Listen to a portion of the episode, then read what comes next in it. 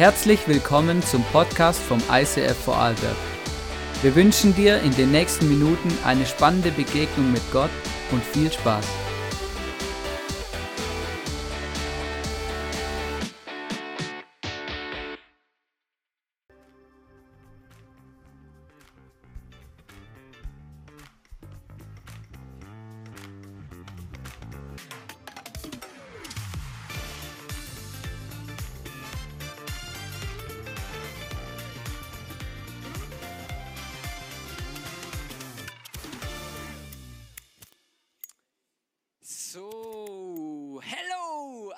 Wunderschönen guten Morgen, guten Morgen. Hey, geht's euch gut? Also hier die, ich gehe mal davon aus, dass die Leute, die heute hier sind, dass denen gut geht. Hey, vielleicht bist du eingeladen worden von einem unserer Täuflinge. Herzlich willkommen im ISIF. Schön, dass du da bist. Mein Name ist Johannes. Ähm, und wir freuen uns extrem, heute diese Celebration zu feiern. Und hey, vielleicht schaust du online zu. Herzlich willkommen. Ich hoffe, es geht dir auch gut und du bist nur aufgrund eines Termins verhindert und nicht aufgrund von Krankheit oder so, genau. Ja, oder so. Genau, es gibt ja mittlerweile krank oder so. Genau, sehr cool. Hey, so gut. Ähm, ich möchte ein Experiment machen mit uns. Genau, und ähm, deswegen möchte ich euch einfach kurz bitten, hey, lasst uns doch mal kurz die Augen zumachen. Ich mache sie auch zu, nicht, dass ihr Angst habt, dass ich irgendwas mache in der Zeit. Ich mache sie zu. Macht doch auch die Augen zu. Kannst du dich erinnern an einen deiner Geburtstage? Versuch dich mal daran zu erinnern an einen deiner Geburtstage, vielleicht als Kind, vielleicht als Teenager, vielleicht als junger Erwachsener, vielleicht äh, als Rentner, ist egal wann. Versuch dich zu erinnern an einen deiner Geburtstage. Kannst dich erinnern, dass es ein Geschenk gab, auf das du dich mega gefreut hast. Vielleicht hast du es dir sogar gewünscht. Und du hast es dann tatsächlich bekommen. Kann sich erinnern an den, an den letzten Abend vor deinem Geburtstag, als du an diesem Abend ins Bett gegangen bist und vielleicht noch ein bisschen länger wach gelegen hast und dir überlegt hast, oh, werde ich morgen mein Geschenk bekommen, werde ich es nicht bekommen, wie wird es aussehen, wie wird es sich anfühlen, mein neues Fahrrad? Oder meine neuen Ski oder irgendwas anderes.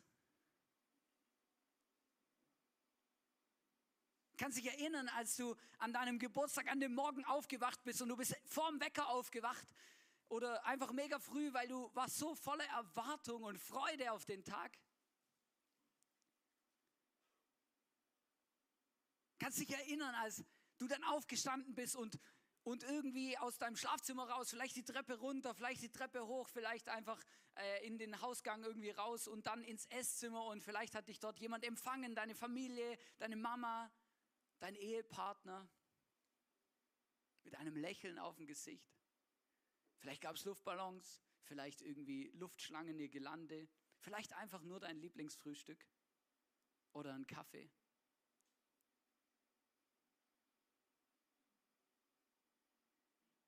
Ich habe viele dieser Momente, wenn ich darüber nachdenke, wenn ich so meine Augen zumache und mich an meine Geburtstage erinnere, dann kommen mir viele Momente in den Sinn, die mega speziell waren und die immer Emotionen in mir ausgelöst haben.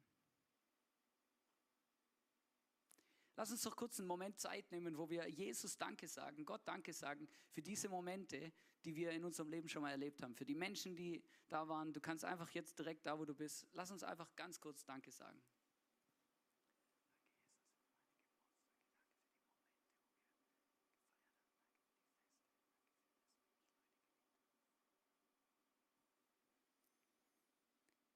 Amen. Ihr könnt die Augen jetzt wieder aufmachen. Ich könnte euch so viele Geschichten erzählen. Bei uns zu Hause war es immer so normal, so Brauch, dass immer ähm, die, die nicht Geburtstag haben, also dass die quasi der Rest der Familie dem Geburtstagskind quasi morgens gesungen hat. Und die Regel war, du darfst nicht aufstehen, bevor nicht deine Familie quasi in deiner Tür steht zum Singen, ja? Und bei mir war es wirklich so, ich bin immer aufgewacht und dann wach im Bett Gelegen und habe gedacht, wann kommen die endlich? Wann kommen die endlich? Wann kommen die endlich zum Singen für mich? Ja? Weil ich habe gewusst, ich darf nicht aufstehen, ich, ich muss warten hier, bis die endlich kommen und so. Aber das war so ein besonderer Moment. Und ich weiß nicht, wie es dir geht, aber meine Tochter und mein Sohn, die hatten die letzten zwei Wochen Geburtstag und ey, die sind so nervös gewesen die ganze Zeit. Und meine Tochter, die hat Tage gezählt, weißt du, wirklich immer gesagt, noch viermal schlafen, noch dreimal schlafen, noch zweimal schlafen. Und das war so wichtig. Sie war in so einer Erwartungshaltung auf ihren Geburtstag. Weißt du, die Frage ist, hey, wie sehr warten wir eigentlich auf die Wiederkunft von Jesus? Mit welcher Freude, mit welcher Erwartungshaltung, mit welcher Dynamik warten wir darauf, dass Jesus wiederkommt? Ich möchte mit euch einen Bibelabschnitt lesen aus Apostelgeschichte 1, Vers 8 bis 11, wo Jesus, Jesus gerade quasi von seinen Jüngern weggeht und dann heißt es, dass er eines Tages so wiederkommen wird. Da heißt es, aber ihr werdet den Heiligen Geist empfangen und durch seine Kraft meine Zeugen sein in Jerusalem und ganz Judäa und in Samarien und überall auf der Erde. Das hat Jesus, das war das Letzte, was Jesus zu seinen Jüngern gesagt hat. Er hat gesagt, hey, ihr werdet meine Zeugen sein. Und dann heißt, nachdem er das gesagt hat, wurde er vor den Augen, vor ihren Augen in den Himmel emporgehoben. Eine Wolke verhüllte ihn und sie sahen ihn nicht mehr. Also, du musst dir das mal vorstellen. Also, die stehen da, so wie immer vielleicht. Jesus hat seine Predigt gehalten und plötzlich fängt er an zu verschwinden. Das ist schon ein bisschen spooky, ja? Da geht es weiter. Noch während sie wie gebannt zum Himmel schauten und Jesus nachblickten, stand auf ein, standen auf einmal zwei weiß gekleidete Männer bei ihnen. Also wie wenn es nicht schon gereicht hätte, dass Jesus verschwindet, dann tauchen auch noch plötzlich zwei weiße Leute auf, plötzlich aus dem Nichts, so ja. Ihr Galiläer, also damit waren die Jünger gemeint, sprachen sie zu den Jüngern, was steht ihr hier und starrt nach oben? Also ganz ehrlich, ich hätte auch nach oben gestarrt. Gott hat Jesus aus eurer Mitte zu sich in den Himmel genommen, aber eines Tages wird er genauso zurückkehren, wie ihr ihn gerade habt gehen sehen. Eines Tages wird er so zurückkehren, wie ihr ihn gerade habt gehen sehen. Das ist immer noch nicht passiert. Die Jünger, als sie das gehört haben, von, haben die gedacht, ja, ja, der kommt jetzt bald wieder, wir erleben das noch. Aber ihr könnt selber, ihr wisst selber, das sind 2000 Jahre vergangen seitdem. Aber wir glauben, und die ganze Bibel ist voll davon, von diesem Spektakel, Jesus wird eines Tages wiederkommen in Macht und Herrlichkeit. Und weißt du, in diesem Moment hat das Zeitalter der Kirche gestartet. Dann wurden die ersten Kirchen gegründet und die ersten Menschen haben gesagt, hey, wir folgen diesem Jesus nach, aber wir folgen ihm nicht einfach nach, sondern wir warten gespannt auf die Wiederkunft von Jesus. Das war quasi, das war ihr Ding. Sie haben gesagt, hey, wir, wir, wir, wir sind jetzt nicht einfach Christen und erfinden und entwickeln mal ein paar christliche Traditionen, so, Sie haben gesagt, nein, unser Auftrag ist es, den Menschen zu erzählen, dass Jesus am Kreuz gestorben ist für unsere Sünden, dass wir äh, eine Beziehung haben können zu ihm, dass er auferstanden ist am dritten Tag, dass er lebt. Das war ihre Message. Aber nicht nur das, sondern er hat gesagt, hey, und wir warten darauf, dass er wieder kommt.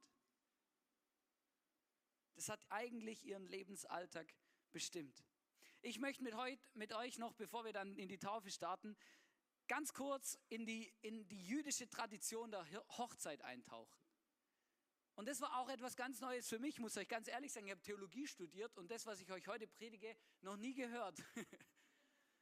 ähm, und zwar hat Jesus einige der Traditionen der jüdischen Hochzeit eingebaut in seinen ganzen Lebenswandel. Und es ist wirklich faszinierend, wenn man sich damit ein bisschen auseinandersetzt und ich möchte euch damit reinnehmen. Warum? Ganz einfach, weil die Bibel, die spricht ganz häufig davon, dass Jesus der Bräutigam ist und die Gläubigen auf der Welt oder die Kirche die Braut. Und ganz oft heißt es in der Bibel, zum Beispiel in 2. Korinther 11, da heißt es, denn als unberührte Braut habe ich euch dem einen Bräutigam, Christus, also Jesus, versprochen. Also er benutzt dieses Bild von Bräutigam und Braut für Jesus als Bräutigam und wir als Kirche sind die Braut, die eines Tages mit Jesus in Begegnung kommen darf. Wie an so einem Hochzeitstag. Also die Bibel sagt, die Wiederkunft Jesus wird wie ein Hochzeitstag sein, der Gläubigen und der Menschen der Kirche und der Kirche und Jesus. Wie der Hochzeitsmoment, wo der Bräutigam dann in der Kirche oder was auch immer die Tradition ist, quasi die Braut das erste Mal sieht und sie gemeinsam ähm, dann ihr neues Haus oder Wohnung oder was auch immer dann bewohnen. In der jüdischen Tradition hat die Hochzeit immer mit der Verlobung gestartet. Ist ja bei uns tatsächlich auch noch so ähm, in den größten Teilen von Europa normal, dass man sich verlobt und dass dann ab dem Zeitpunkt der Verlobung so die Vorbereitungen für die Hochzeit losgehen. Ja? Meistens kommt dann mega stressige Zeit, ja? Weil oh, das muss alles perfekt sein und so, genau. Und und der Punkt war, in, in der ähm, jüdischen Tradition der Hochzeit war es so, dass der Bräutigam und der Vater der Braut, die haben ähm, über den Brautpreis verhandelt. Ja? Es war damals noch so, dass im Orient war das noch ein bisschen genau normaler. Und ich habe dann gedacht, ja, ist ja mega krass. Also weißt du, wenn der Brautpreis oder also der Bräutigam muss was bezahlen, dem Brautvater und sowas. Und dann habe ich mich da mal ein bisschen reingelesen, warum war das eigentlich so? Und eigentlich fand ich das, muss ich sagen, ist eigentlich noch ein, ein krasser Ding. Und zwar, das war ein Akt der Wertschätzung. Er hat quasi der Familie und dem Vater gesagt, hey, danke, habt ihr sie so gut erzogen und habt dafür gesorgt, dass ich jetzt eine schöne, reife, gute Frau heiraten darf. Ja, also es war, das war eine, ein Akt der Wertschätzung, dieser Brautpreis. Und da gab es alle Optionen von Kamele bis zu allem, ähm, was man eben hatte, muss man halt verhandeln mit dem Vater. Ja, der muss halt hoffen, dass der Vater halt kein Schlitzer ist, sondern dass der halt irgendwie auch ein bisschen gutmütig ist, genau. Da haben die das verhandelt und dann, als es klar war, wurde der Ehevertrag geschlossen. Wichtig ist, die Braut musste und durfte Ja oder Nein sagen. Also es war nicht so ein Ding vom Vater, der hat da mal kurz jemand verheiratet, seine Töchter so, sondern die Frau, die Braut musste dann, nachdem der Brautpreis verhandelt war und der Vater Ja gesagt hat, musste die Braut auch noch zustimmen, dass das passt. Genau, sie durfte mitreden. Und jetzt kommt was mega Spezielles. Und zwar gab es zwei Kelche in diesem Hochzeitsakt der jüdischen Tradition. Und den ersten Kelch hat die Braut an, in diesem bei diesem Verlobungsgespräch quasi getrunken. Und als die Braut diesen Kelch, diesen ersten Kelch getrunken hat, war das quasi ihre Zustimmung, ja, ich möchte diesen Mann heiraten. Das heißt, der Bräutigam und der Vater haben den Brautpreis verhandelt und die geschäftlichen Dinge geregelt. Und die Frau hat dann gesagt ja oder nein. Und wenn sie ja gesagt hat, hat sie den Kelch getrunken.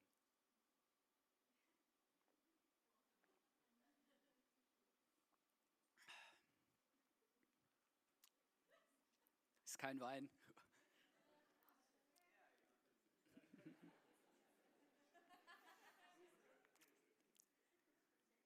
Und in dem Moment, wo die Braut diesen Kelch getrunken hat, in dem Moment war alles klar. Und dann ging es los.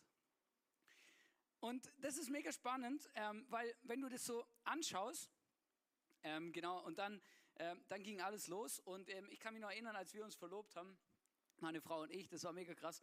Äh, wir haben uns verlobt und dann haben wir gewusst, wir wollen heiraten und dann planst du den, den, den Termin, ähm, wann wir dann heiraten und dann planst du den Ort, du musst eine Location buchen, das Essen besorgen, du, also alles. Das ist ja crazy, ey. Das ist ja ein mega Event, wo du dann anfängst zu organisieren. Dann hast du Vorstellungen, Ideen rauf und runter. Und ich weiß noch, wir haben gesagt, wir, wollen um, wir wollten unbedingt beide im Winter heiraten, weil wir haben uns das so vorgestellt, im Winter Wonderland. Ja genau, werden wir dann heiraten und so und coole Bilder machen und alles Mögliche. Ja, wow. Und weißt du, was wirklich krass war? Ja, meine Frau, die hat dann auch gebetet, dass es schneit. Und es war wirklich krass, weil ey, in der Nacht zu unserer Hochzeit hat es 50 Zentimeter geschnien. Und es war dann ein bisschen heiß, weil äh, wir haben auf so eine Kirche gehört, da muss man ein bisschen den Berg hochfahren. Und dann sind voll viele Leute da festgesteckt und nicht, nicht, nicht den Berg hochgekommen. Ja. Sogar sie konnte fast nicht, zum Glück. Mein Trauzeuge, der hatte so ein Allrad, das war mega gut zum Glück. Wir sind da hochgekommen und meine Braut ist dann festgesteckt irgendwo, genau. Aber die hat man dann abgeholt, ja, mit einem Allrad. So läuft es. Du machst einen Plan, oder? Du betest für Schnee und dann beschenkt dich Gott mit zu viel Schnee. Na, richtig krass. Das ist auch richtig cool. Aber auf jeden Fall, oder? Und jetzt schauen wir mal in die Bibel. Was hat denn Jesus mit seinen Jüngern gemacht? Kurz bevor er gestorben ist, kurz bevor er ins Kreuz gegangen ist, hat er mit ihnen das letzte Passamal oder was wir heute sagen, das Abendmahl gefeiert. Er hat das Abendmahl eingesetzt. Und was hat er dort gemacht? Wir lesen in Matthäus 26, 27 bis 28, da heißt es, anschließend nahm er einen Becher Wein, dankte Gott und reichte ihn seinen Jüngern und sagte, trinkt alle daraus, das ist mein Blut mit dem neuen, mit dem der neue Bund zwischen Gott und den Menschen besiegelt wird. Er wird zur Vergebung ihrer Sünden vergossen. Es wird zur Vergebung ihrer, also eurer, unserer Sünden vergossen. Was hat er gemacht? Er hat den, er hat den Kelch genommen und hat gesagt, hey, trink daraus. Das war auch der Unterschied, weil das war typisch Hochzeitstradition, dass man zuerst quasi den anderen den Kelch gibt. Also die Braut hat den Kelch quasi zuerst bekommen. Und das ist mega spannend, mega krass. Weil noch spannender wird es dann, weil was hat der zweite Kelch für eine Bedeutung? Der zweite Kelch hat man dann am Tag der Hochzeit getrunken, um das, was hier gestartet hat, zu vollenden. Das war quasi die letzte Zustimmung für, hey, okay, jetzt sind wir verheiratet. Das heißt, die zwei Kelche waren mega entscheidend. Und jetzt schauen wir mal, wie es weitergeht. Im Vers 29, passt auf, was da Jesus sagt. Im Vers 29 sagt er, ich sage euch, von jetzt an werde ich keinen Wein mehr trinken, bis ich ihn wieder im Reich meines Vaters mit euch trinken werde. Das heißt, Jesus hat gesagt, jetzt haben wir uns verlobt, jetzt startet die Party, jetzt geht es in die Vorbereitung. Ich werde wiederkommen und wenn ich wiederkomme, dann wird die Hochzeit stattfinden und dann werden wir den zweiten Kelch zusammen trinken. Mega krass. Mega krass, das war, das war wirklich was, was Neues für mich, aber, aber er hat, und die Jünger damals, die haben genau gewusst, was jetzt passiert. Das war jüdische Tradition, für die war das völlig klar. Hey, da kommt der erste Kelch und wenn Jesus dann sagt, den zweiten Kelch werden wir trinken, dann, da haben sie gewusst, ah okay, jetzt kommt diese Wartezeit, diese Zeit der Verlobung, diese Zeit, wo wir warten, bis Jesus wiederkommt. Und dazwischen passieren interessante Dinge. Zwischen der Verlobung und der Hochzeit passieren in der jüdischen Hochzeitstradition spannende Dinge und die haben auch ganz viele Parallelen mit den Dingen, die bei uns passieren zwischen dem, dass Jesus in den Himmel gegangen ist und der Moment, wo Jesus wieder kommen wird. Zum Beispiel war ganz normal, wenn die Braut dann Ja gesagt hat, dann ist der Bräutigam nach Hause gegangen und hat das neue Zuhause vorbereitet. Also er hat dann entweder äh, die, die, das Haus gebaut oder das Haus renoviert oder er hat einfach dafür gesorgt, dass er mit seiner Braut dann in ein gemachtes Nest einziehen kann. Was hat Jesus gesagt, kurz bevor er gegangen ist, hat er gesagt in Johannes 14, Vers 2, denn im Hause meines Vaters gibt es viele Wohnungen. Ich gehe hin, also ich gehe hin, um dort alles für euch vorzubereiten. Und wenn alles bereit ist, werde ich zurückkommen, um euch zu mir zu holen. Das ist mega krass, stell dir das mal vor. Für die Leute war das so, aha, krass, ja. Jesus geht, er bereitet die Wohnungen vor und wenn der Moment der Hochzeit kommt, dann kommt er zurück. Wenn der Moment kommt, er wird wiederkommen und uns zurückholen und dann werden wir mit ihm einziehen in die Wohnungen, die er für uns im Himmel bereit gemacht hat. Das ist eine krasse Parallele, das hat mich richtig geflasht. Während der Bräutigam geht, um die Wohnungen zu bereiten, macht die Braut folgendes. Die Braut macht ähm, zwei Dinge oder die Braut hat zwei Dinge. Und zwar das erste ist, ähm, in dieser Zeit zur Hochzeit macht sie rituelle Waschungen. Das heißt, sie, sie, sie, wäscht sich und das sind auch ähm, also rituell. Das heißt, sie, das war nicht einfach nur so ein bisschen Seife und die Badewanne, sondern ähm, da wurden dann noch ein paar andere Dinge auch gemacht. Genau, rituelle Waschungen. Und nicht nur das, sie bekam auch ein Geschenk. Bevor der Bräutigam, quasi die Braut, wieder gegangen ist, hat er ihr ein Geschenk gemacht. Daher also das ist auch eine Tradition, die wir kennen, den Verlobungsring, was nichts anderes ist wie, hey, ich komme wieder. Also du gehörst jetzt zu mir, das ist jetzt safe hier. Das ist nicht mehr so. Ja, für die Braut war das quasi so, er hat mir ein Geschenk gemacht, der wird auch wiederkommen. Und es gibt zwei Dinge in Johannes 5, Vers 3, Vers 5 heißt, sagt Jesus, ich versichere dir, entgegnete Jesus, nur wer durch Wasser und durch Gottes Geist neu geboren wird, kann in Gottes Reich kommen. Und dann nimmt Jesus Bezug auf diese zwei Dinge. Das erste ist, er sagt, Wasser, rituelle Waschungen, hey, die Taufe. Nur wer getauft wird und, durch, und in dieser Taufe quasi zu, einem, zu diesem neuen Menschen wird, der kann in das Reich Gottes kommen, sagt Jesus. Aber nicht nur das.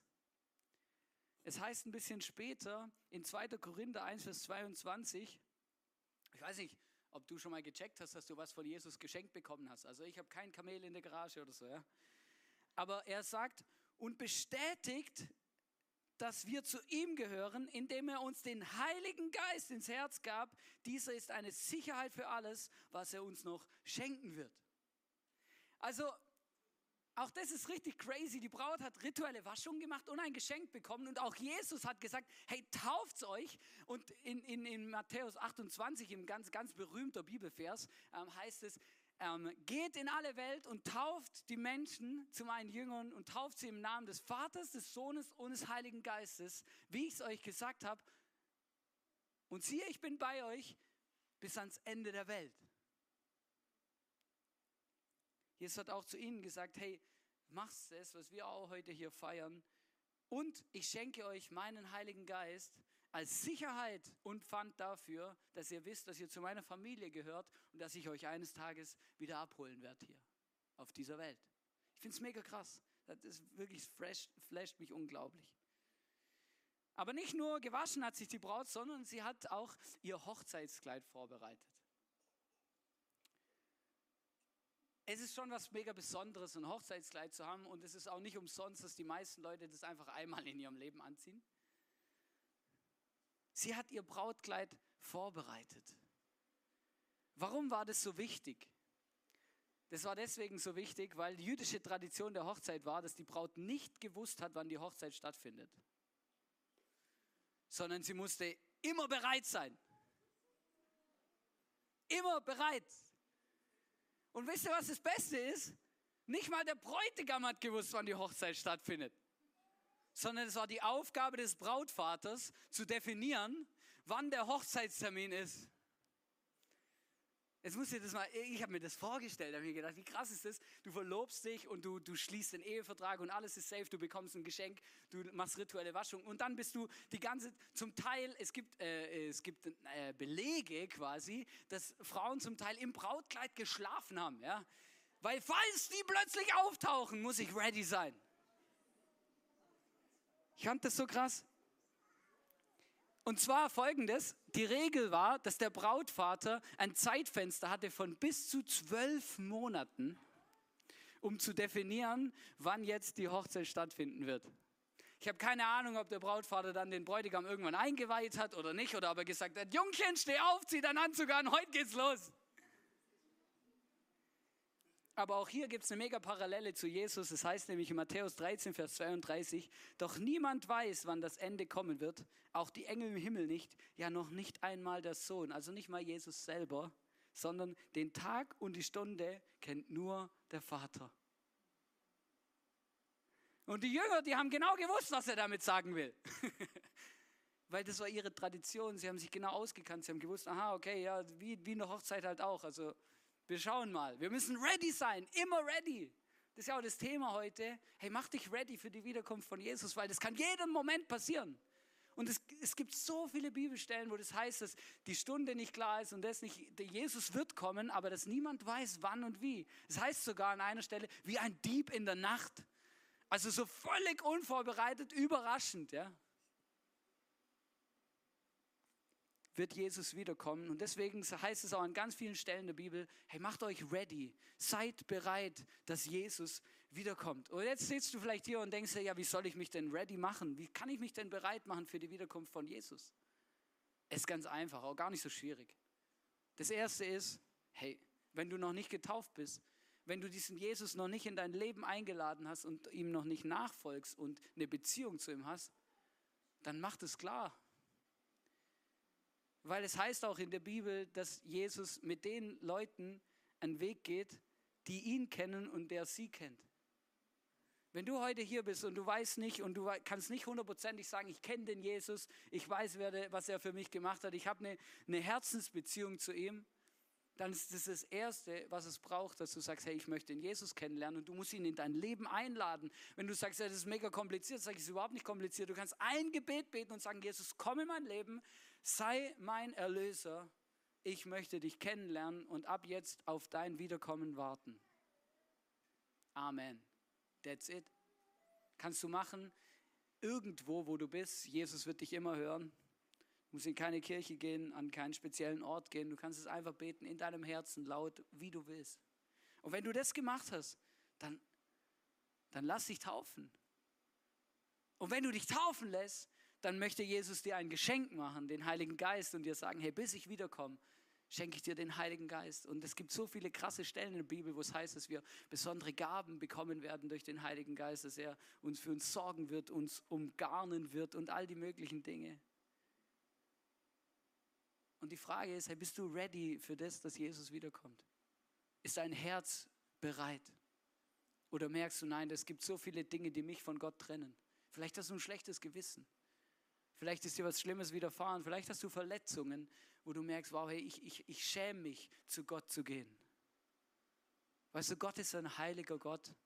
Und es ist in uns drin, in uns Menschen drin, dass, es, dass wir uns schämen, zum Vater einfach so, zu, so durch die Türe reinzuplatzen. Die meisten Leute haben einfach eine natürliche Ehrfurcht vor Gott. Was auch gut ist.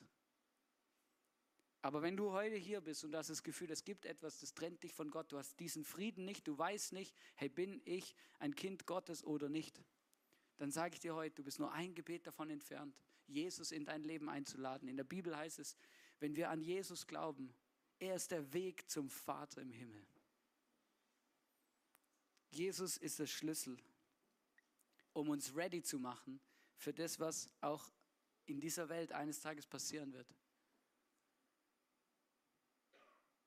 Und wenn du, wenn du diesen Jesus in deinem Leben hast, wenn du dich taufen lassen hast und wenn du ready bist eigentlich, dann ist meine Frage, hey, lebst du eigentlich mit diesem Fokus, dass Jesus wiederkommen wird? Hast du das auf dem Schirm? Oder denkst du dir, ja gut, na, ich kann eigentlich meine Beerdigung eh schon planen, weil die wird sowieso kommen und das wird passieren und das und ich mache jetzt mal ein Haus und dann nehme ich einen Kredit auf und dann und das plane ich und das und in 20 Jahren passiert das und dann wird mein Leben so sein und wenn ich dann mal 50 bin, dann mache ich eine Weltreise und dann passiert das und dann passiert das und dann passiert das. Hey, wir Menschen sind so krass, wir planen unser Leben, aber wir haben keine Ahnung, ob wir bis dahin leben oder ob Jesus vielleicht sogar vorher wiederkommt. Alles kann passieren. Und ich merke manchmal, hey, das ist so crazy, aber wir leben, als ob diese Dinge nicht real wären. Diese Dinge sind real. Und die Frage ist, lebst du mit diesem Fokus, dass Jesus wiederkommt und dass dieses Leben auf dieser Welt endlich ist und dass da eigentlich noch was Besseres auf uns wartet? Und wenn du heute hier bist und du fragst dich, ja, wieso, wieso kommt denn der Jesus eigentlich nicht und wie, wieso passiert denn eigentlich nichts? Ich möchte zum Abschluss lesen in 2. Petrus 3, Vers 9. Da geht jemand, der, die, der auch ein Schreiber der Bibel, geht auf das ein und sagt, wenn manche also meinen, Gott würde die Erfüllung seiner Zusage hinauszögern, also die Zusage von, dass Jesus wiederkommt, oder die Jünger haben sich irgendwann auch gefragt, also das kann ja nicht sein, der hat doch gesagt, der kommt wieder, wo bleibt denn der? Und dann heißt, dann stimmt das einfach nicht. Gott kann sein Versprechen jederzeit einlösen. Jederzeit kann der Moment sein, wo, Gott, wo Jesus wiederkommt. Aber er hat Geduld mit euch und will nicht, dass auch nur einer von euch verloren geht. Jeder soll Gelegenheit haben, zu Gott umzukehren. Come on, hey, das ist Gnade pur. Der Vater im Himmel hat beschlossen, zu warten, dass Jesus wiederkommt, damit möglichst viele Menschen diese Gnade und Rettung am Kreuz von Jesus erleben, annehmen können in ihrem Leben. That's the point. Deswegen ist Jesus noch nicht wiedergekommen. Dass möglichst viele Menschen ihr Herz aufmachen können für diesen Jesus. Für, diese, für diesen Gnadenakt, für diesen Moment, wo Jesus wiederkommt. Und vielleicht bist du heute hier und du verstehst nur Bahnhof von dem, was ich jetzt erzählt habe. Aber ist überhaupt kein Problem heute, weil heute sind vier Menschen da, die sich taufen lassen und die genau das heute machen wollen und sagen wollen, hey, ich habe mein Herz aufgemacht. Ich habe Jesus reingelassen. Aber ich möchte es nicht dabei belassen, sondern ich möchte als sichtbares Zeichen vor uns allen, aber auch vor der unsichtbaren Welt sagen, hey, ich bin jetzt ein Kind Gottes. Und in dem Moment sagst du, du, du machst wie ein Stempel unter, unter das, du machst wie, unterschreibst wie einen Vertrag mit Jesus und sagst, hey, ich, ich warte auf deine Wiederkunft und wenn du wiederkommst, dann bin ich dabei. Ich bin dabei. Ich werde dabei sein. Und das ist mega cool.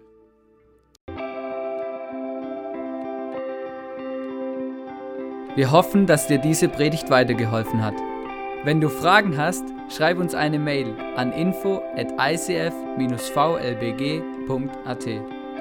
Alle weiteren Informationen findest du auf unserer Homepage.